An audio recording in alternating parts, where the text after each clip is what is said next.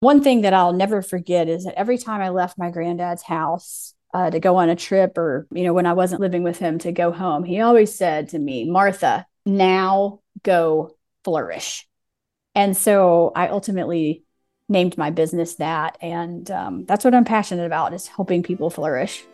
Hi, I'm Zoe Ye, a human being who failed to live a conventional life. I have a deep interest in people and their choices of life. Welcome to season two, titled Living with ADHD. Eight guest speakers will share their personal journeys with ADHD.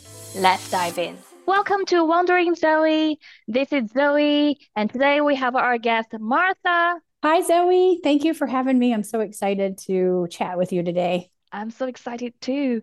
I am now in Paris. Where are you? I am in Lexington, Kentucky, in the United States. I'm Martha Jensen. I'm an ADHD and executive function coach.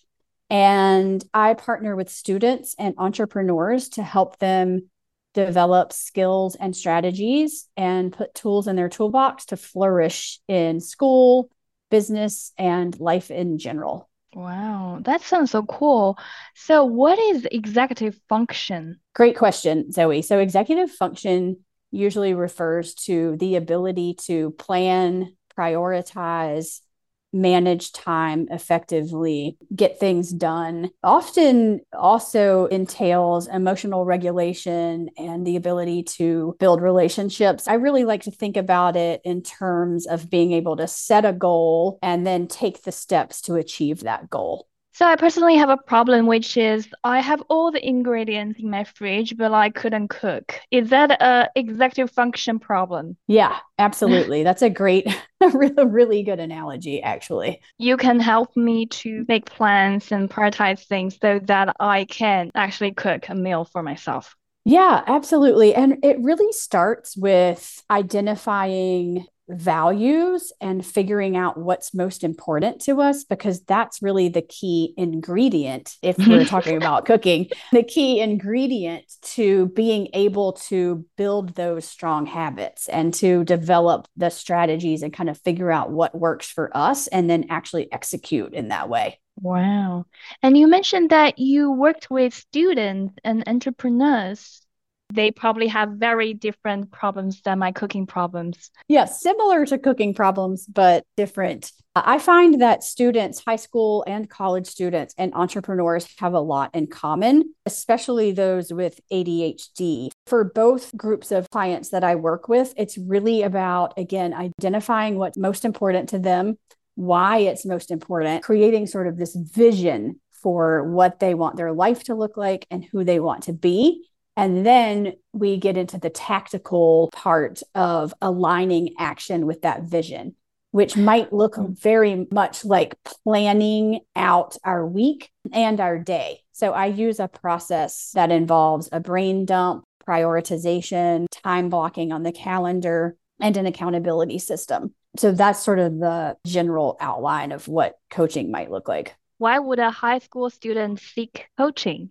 Oftentimes high school students will seek coaching themselves, or even more often, their parents will seek coaching for them. The student typically is struggling with planning their week, planning their time, prioritizing their assignments, and most often struggling with getting things turned in, getting things completed in time, and feeling completely overwhelmed dealing with procrastination and just struggling with their not necessarily their subject matter. They're often very brilliant. They've got math, English, history, all of that, no problem, but they're struggling to get the work done. Usually the parents are equally frustrated. Maybe they don't have ADHD, maybe they don't understand it. So, a lot of times the kids and the parents are butting heads. So, it's a really nice gift to get into coaching for two reasons to give the student the tools that they need to be successful, to sort of reduce some of the anxiety and overwhelm that they're often facing, and then give the parents the opportunity to go back to just being mom or dad and not what I call like the homework police. So they're not having to sort of try to manage their kids' time and assignments because no teenager and really none of us want to be told what to do, right? Or told how to manage our lives. We want to figure out how to do it for ourselves. Do you enjoy working with these high school students? Yes, I love working with high school students. And there's a couple of reasons it's such a cool time in life. High school students are really on this path to becoming independent, but they're still sort of counting on their parents. And there's all kinds of things going on new experiences, starting to think about college, hormones, relationships. A lot of anxiety can come into play for high school students, especially if they're dealing with ADHD. There's a lot of um, what I call shoulds that exist at this time in life where we have these expectations of our parents, expectations of our teachers, expectations of our community. And at the same time, high school students are trying to figure out who they really are and what's important to them. And so I think that's just such an interesting and cool time in life. And if that high school student has ADHD and again, diagnosed or undiagnosed, or just struggling with their time management, their ability to get things done, that can feel overwhelming. It can it can induce anxiety. That's why it's such a powerful part of my coaching practice is getting to work with those kiddos. But what about the young entrepreneurs? They seem to be um, in a very different age and they probably face different tasks. So, yes, entrepreneurs also a really exciting time of life, whether the person is transitioning from maybe a corporate job into entrepreneurship, or maybe they're coming out of the gate out of high school or college into entrepreneurship. This is a really exciting time, also can be an overwhelming time. Most entrepreneurs have a huge level of creativity, high energy, sort of a passion for what they're doing. But oftentimes, again, with ADHD, whether that's diagnosed or not, it can quickly become overwhelming. So, as entrepreneurs, we have these great ideas, we have creative ideas, we have like the energy to do it. We're really excited, big dreams. But from like a daily, what action do I take? What action is most important? What is my priority? How do I start on the action? How do I finish the task? How do I plan my week? These things can be very difficult. And so, again, that's something that I'm really excited to try to put those tools and strategies in place so that those entrepreneurs can get their business off the ground, so that business can flourish. That's something that I'm really passionate about as an entrepreneur myself. Oh, wow. I don't know that you're an entrepreneur yourself. Can you tell me more about your career path? Yeah. From a very young age, I was always dreaming up little businesses, whether it was selling magazines to my neighbors, or at one point I created a selling mulch business. I bought some pigs to grow into hogs um, on our farm at one point. So from a very early age, I had this entrepreneurial spirit. And when I graduated from college, I ended up working for Capital One, which is a financial institution in the United States. Capital One was very committed to their leadership team, which I was lucky enough to be part of the leadership team. So they had a ton of leadership growth opportunities, one of which I actually had my own executive coach. And at that point in my life in my young 20s i knew that i wanted to be a coach because i just really embraced the process. I loved my coach. I thought it was so powerful the transformation that i went through with that coach. And ultimately after sort of a 15 year career in senior leadership at capital one i left and started my own chain of restaurants which was a, a big endeavor. And and I did end up teaching school for a few years when my kiddo was young because I wanted to sort of align my schedule with his schedule so that I could be a good mom. Then ultimately, eight or 10 years ago, I, I finally achieved that dream of becoming a coach. Because I grew up in a ADHD home, I decided to focus on ADHD and helping people with those types of struggles. And it's really just turned out to be my passion and I feel like it's it's my calling, if you will. So, can you tell us more about your childhood? Sounds like this can be the biggest motivation for you to become an ADHD coach. Yeah, yeah, for sure. So I grew up in a severely ADHD home. It felt chaotic, it felt unsafe. My mom definitely tried her best and and I can recognize that, but we were literally late everywhere we went. My brother and I were often the last kids to be picked up from school. My mom was a interestingly a steeplechase jockey and a horse trainer. We were usually at the barn doing chores well into the night. So homework wouldn't start until 9 or 10 p.m. And I'm not sure how much of our audience knows about this, but one of the hallmarks of ADHD is time blindness. So that often locks us into the present with complete oblivion to the future. And looking back, I can see how this impacted our lives really every day. On the positive side, my mom taught us how to stop and smell the roses because uh, we were sort of always living in the present moment, which I do see the benefits in that but more often, it created chaos, embarrassment, unhealthy sleeping and eating patterns, and overall distress. We also experienced another prolific ADHD symptom, which is hyperfocus. So once we did finally get home at nine or 10 o'clock at night, sometimes my mom would hyper focus on a test we needed to study for or a project that we need to do.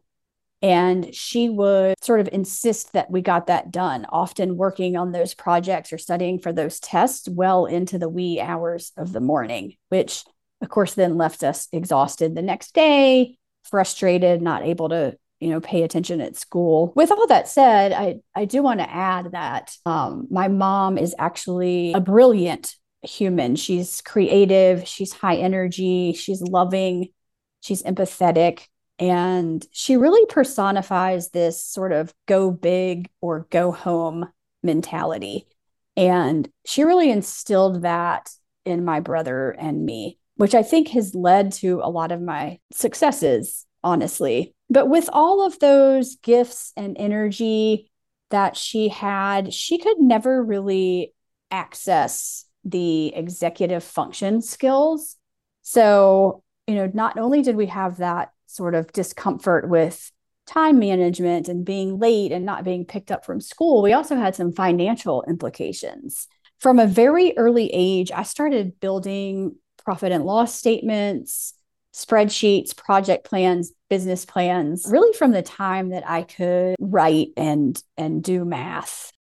I really thought I could if I put enough plans in place for her that I could fix her. I, I was kind of clearly wrong about that. Yet at the same time, I also developed this determination at a very young age to at least change my own path and not live that way. And so that's sort of what led me to go into that job at Capital One in the first place. From there, you know, that's kind of where this deep desire to become a coach and help other people like me find their way to a better life. Lastly, I was just going to share that uh, because my mom was sort of what I call a special my mess. grandparents um, were integral in raising me. And my grandfather specifically really became my rock, my teacher, my hero. And I ended up living with him after college and we became very close. And um, he really gave me the first glimpse into how to live a healthy life, how to run a profitable business, take care of a family one day, engage in community, things like that. I started emulating him and emulating other friends that I saw were sort of living this, what I would call like normal life, healthy life. And, and that's what I wanted. I literally just started faking it, right? I love the term like fake it till you make it. it, it, it, it worked for me. And um, one thing that I'll never forget is that every time I left my granddad's house, uh, to go on a trip or you know when i wasn't live with him living with him to go home he always said to me martha now go flourish and so i ultimately named my business that and um, that's what i'm passionate about is helping people flourish that's a very warm story And I was wondering whether you are also wanting to help people like your mother. In hindsight, do you feel she needed help back then? Was she struggling? Oh, gosh. I mean, struggling is almost an understatement. She definitely needed help. And, um, you know, unfortunately, back in the 60s and 70s, there just wasn't as much awareness, education. There certainly wasn't an awareness or an abundance of coaches, you know, like me that that could help. And uh, interestingly, you know, my my grandparents sent her away to boarding school because they didn't know what to do with her. Like there was no recognition that it was ADHD, there was no understanding. They actually thought that she was just defiant. Um, not a bad kid, but just a problem, a problem child. She got sent away to boarding school and she, she'll reflect today how difficult of a time that was. You know, she was trying her best even as a kid herself. That was just very sad. I'm sorry. I'm sorry about that. Um, I appreciate that. You know, I do feel like there is some childhood trauma for her for sure. And and you know, she still struggles today, although she's gotten a lot more help as an adult in both education, understanding what she's facing, prescription, you know, drugs, which I don't advocate or not advocate. I think they work really well for some and not not well for others, but but at least there's that resource out there now. There's doctors that understand ADHD. There's therapists that understand ADHD. There's coaches that understand ADHD. So she certainly has gotten access to a lot more resources as an adult. But um, definitely trauma for her, trauma for my brother and I. I think it's important to recognize that, but I also am grateful for sort of growing up in a way that's given me insight into myself and into my clients that I care so deeply about. And that it's sort of led to this place in life where I've sort of found something that I'm passionate about and, and something that I can do to help others. So I try to focus on that part. Yeah. Well, you are probably 10 times more structured than average people I know, and maybe like 1,000 times more structured than all the ADHDers I know. I think um, I think I've compensated for the opportunities quite well and that's what I, I try to share that with my clients. To add to that like i developed this sort of sheer determination to live a different life. You know determination is one thing that's that's a really important piece of the puzzle but i also realize that determination isn't isn't enough. I know a lot of people that have sheer determination so I think what's important is really building what I call a toolbox and putting the tools in that toolbox that work for each of us individually. So we're all different. Every brain is different. Every ADHD is brain is different. While we may have some things in common, the tools that work for us can be very different. Tell me more about your toolbox. That sounds so fun. Yeah, yeah. So I accumulated a lot of tools through my career at Capital One through embracing coaching myself. So I have my own coach through a lot of therapy and then a lot of commitment to learning about ADHD and tools. Some of the most important tools that I have in my toolbox and that I also share with clients is really identifying my core values it really starts with this, okay? Identifying my core values and creating a vision statement for myself. And I try to do that a couple of times a year because we're always shifting and growing and learning. So I think it's important to come back to this, like I said, at least twice a year. What makes you think core values are so important? Can you give me example? Yeah, absolutely. Understanding our core values are critical to habit change, deciding to take different action. So the best example I can give you, the easiest for most people to relate to, is weight loss. Um, I don't deal in weight loss myself, but this is just an easy example to wrap our heads around. So let's say I have a client that comes to me and says, I want to lose 20 pounds. And we might put together an action plan that says we're going to exercise this many times a week. This is the nutrition plan to follow, etc. Well, more often than not, that will fail but if the client comes to me and says, I want to lose 20 pounds, and I ask why, now we're getting somewhere. So the why might be, I want to be the healthiest version of myself. And then I'm going to ask that client why again. Why do you want to be the healthiest version of myself? Well, I want to live a long life. I want to be disease free. I want to have grandchildren and I want to run around and play with those grandchildren. I want to travel with my family and be able to enjoy the outdoors. Okay, whatever it is for the person, if we can get to those that are their deepest commitments, who they truly are and who they truly want to be, then it's way easier to make a decision around that fitness routine or that nutrition program that we discussed. So when it comes time to say, Am I going to go for my walk? Am I going to go to the gym? Am I going to go to yoga? Well, yes, I am, because I am the healthiest version of myself. I will have grandchildren and run around with them. I am traveling and adventuring with my family. If we can look at that pint of ice cream and identify with that vision and say, well, maybe I don't want the pint of ice cream. Maybe I'll have a few strawberries for dessert instead. That's a way easier decision if I can come back to that vision. I am the healthiest version of myself versus I want to lose 20 pounds. So that's a vision statement? That's a vision statement. It can be broader than that. I like for vision statements to be, first of all, written in the present tense as if everything is already happening. And I like them to be relatively short, five to six bullet points or statements that you can memorize. And also that one can write or print on a little piece of paper and stick on their fridge or computer, bathroom mirror, all of the above in the car, because it's really important to keep that vision statement at the front of everything that we do, every decision that we make, every every move that we make each day and even our thoughts because you know, our thoughts really become our words. Those words really become actions, and those actions over time become habits. And those habits really become our destiny. So to have that clarity is really important. I think it works perfectly with ADHDers because we are living in different visions constantly. I probably just forget about them. You know, for ADHDers, one of the most important factors in being able to get started on a task stay engaged in a task and even finish a task is interest. It's called the I factor, actually, in sort of the ADHD coaching world. And that's interest. So if we're not interested in something, it can be very difficult to engage in that thing. That's that's where procrastination comes in for most of us is is we're procrastinating. We're either not interested or it seems too big to get started. And so, on the interest front, if we are clear about our vision, then we can figure out, even if we're not naturally interested in something, how it relates to our vision and how we might be able to get started. So, you know, for example, I don't love bookkeeping. Okay. That's, it's, I'm not interested in it.